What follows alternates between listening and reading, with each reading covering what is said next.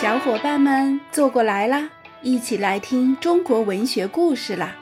不必像在教室里那样坐得笔直，只要带上小耳朵，一起听我讲就好了。小伙伴们，我们今天啊，要来一起了解的是大名鼎鼎的《诗经》。前面我们有了解过《尚书》和《周易》。这两部啊，都算不得纯粹的文学作品。那么，真正的文学还得数诗，也就是《诗经》。那什么是《诗经》呢？《诗经》啊，是中国最早的诗歌总集，里面收集了三百零五首诗歌。人们习惯上取个整数，称《诗经》为“诗三百”。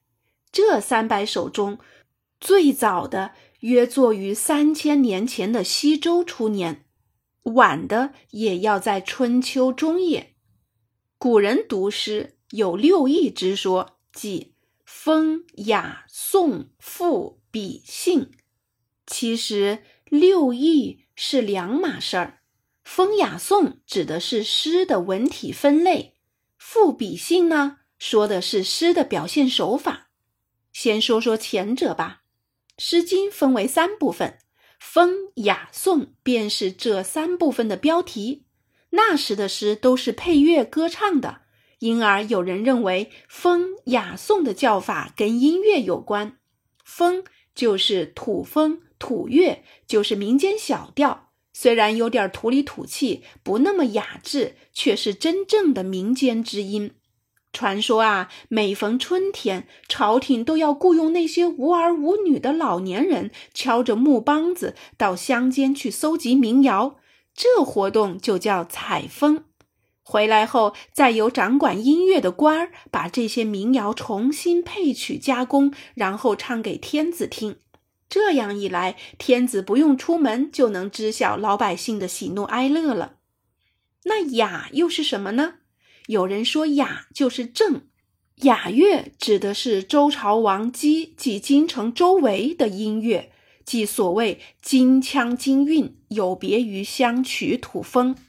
雅又分大雅和小雅，这两种分别大约也跟乐调有关。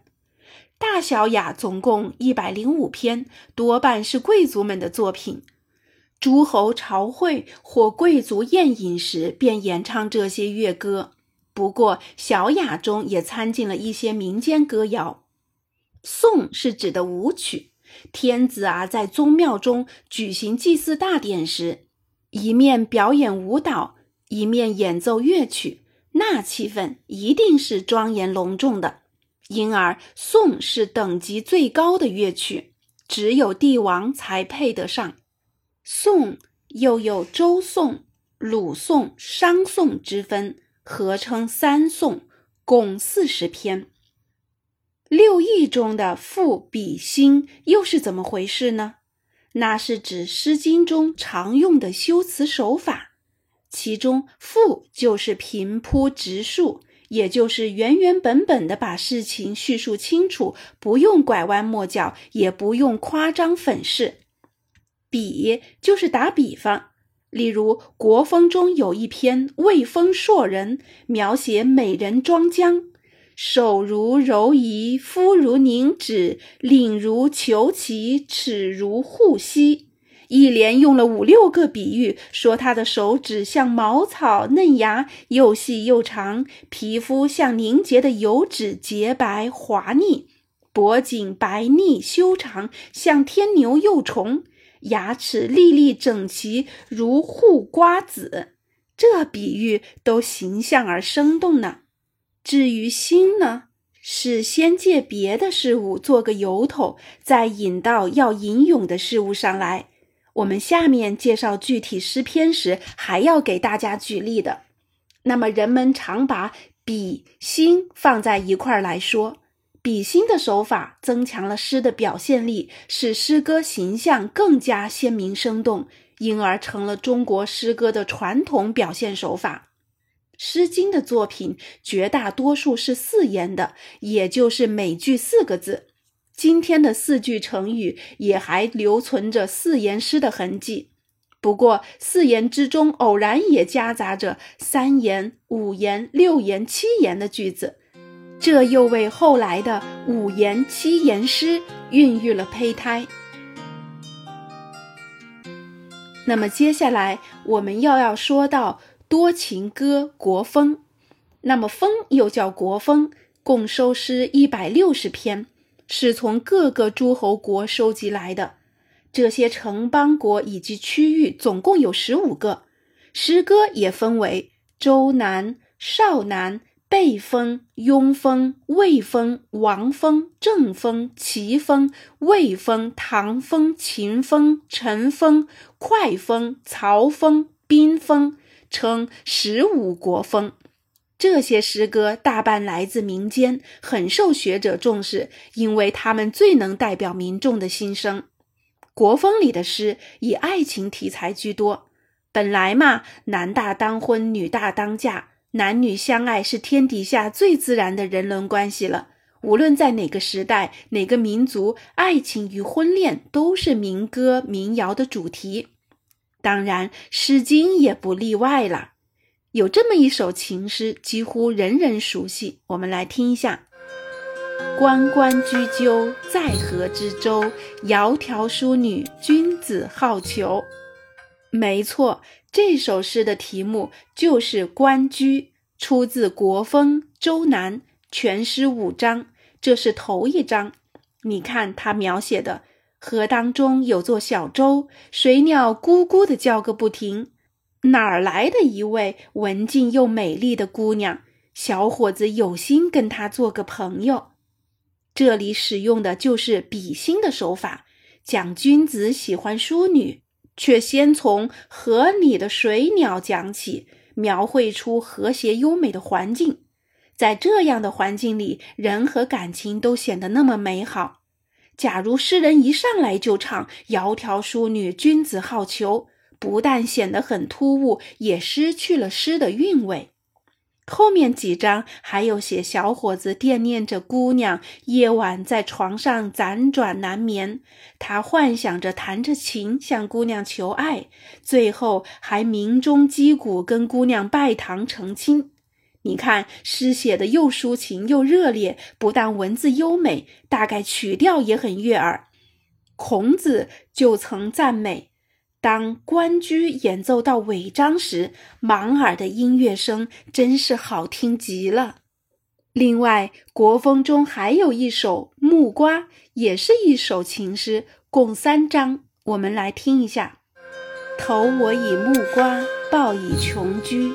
匪报也，永以为好也；投我以木桃，报以琼瑶。匪报也，永以为好也。投我以木李，报之以琼酒，匪报也，永以为好也。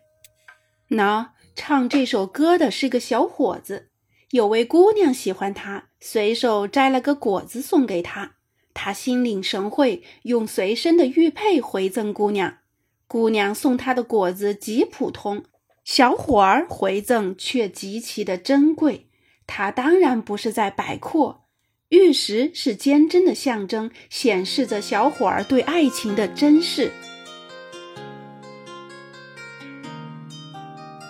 为了追求爱情，女孩子情感炙热，跟男孩子相比毫不逊色的。正风紫金便是以姑娘的口吻写出来的。我们来听一下：“青青子衿，悠悠我心。纵我不往，子宁不嗣音。”青青子佩，悠悠我思。纵我不往，子宁不来。挑兮达兮，在城阙兮。一日不见，如三月兮。听一听这诗中前两章的唱道：青青的是你的衣襟，悠长的是我的思念。纵然我不去找你，难道你就此再无音信？至第三章，姑娘约小伙儿在城楼见面，那里大概是他们以前幽会的老地方吧。姑娘感叹说：“一日不见，如三月兮。”人没到，心却早已飞过去了。没错，国风中描绘爱情美好的诗还有不少。像正风中的唾惜、角童、千赏、风雨，王风中的才葛等等。当然，也有表现对礼教的反抗和对负心人的责备的，像魏风的蒙、背风的古风、庸风的亳州之类。蒙是一首长诗，全诗六章六十行，记录了一个弃妇的不幸遭遇，从两人相识写起。我们也来听一听：蒙之痴痴，抱布冒思，匪来冒思来计我谋。这个女子唱道：“你这家伙当年笑眯眯的来端着钱买丝，哪是来买丝啊？”是来求我嫁给你。以下女子讲述两人的恋爱经过，自己如何痴心相许，对方又如何托媒问卜，几经周折，最终猛赶着车来拉走嫁妆，两人算是成了夫妻。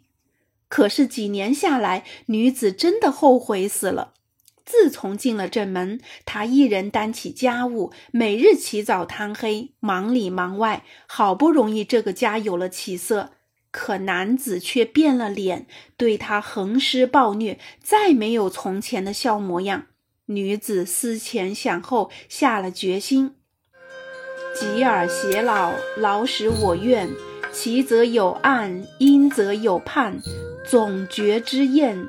言笑晏晏，信誓旦旦，不思其反；反是不思，亦以焉哉？回想起从前的海誓山盟，他说：“曾说要跟你一块儿变老，可若是那样，才真让我烦怨呢。其水再宽也有岸，沼泽再广也有沿儿。若是跟你过一辈子，那可真是苦海如边。”他又不由得想起从前言笑晏晏的好日子，说：“你那信誓旦旦的爱情誓约，全都忘了吗？人忘了本，还有什么可说的？一以焉哉？咱们从此一刀两断。听听，这是两千多年前一个女子的抱怨，你还能从絮絮叨叨的话语里感受到女子的坚强与自尊。”《诗经》里最动人的诗篇，往往是发自小人物的肺腑。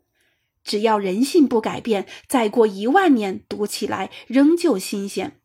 孔子对诗的评价很高，他说：“诗三百，一言以辟之，曰思无邪。”即是说，《诗经》中全是些真情流露的好诗，没有一点邪的、歪的。好啦，亲爱的小伙伴们。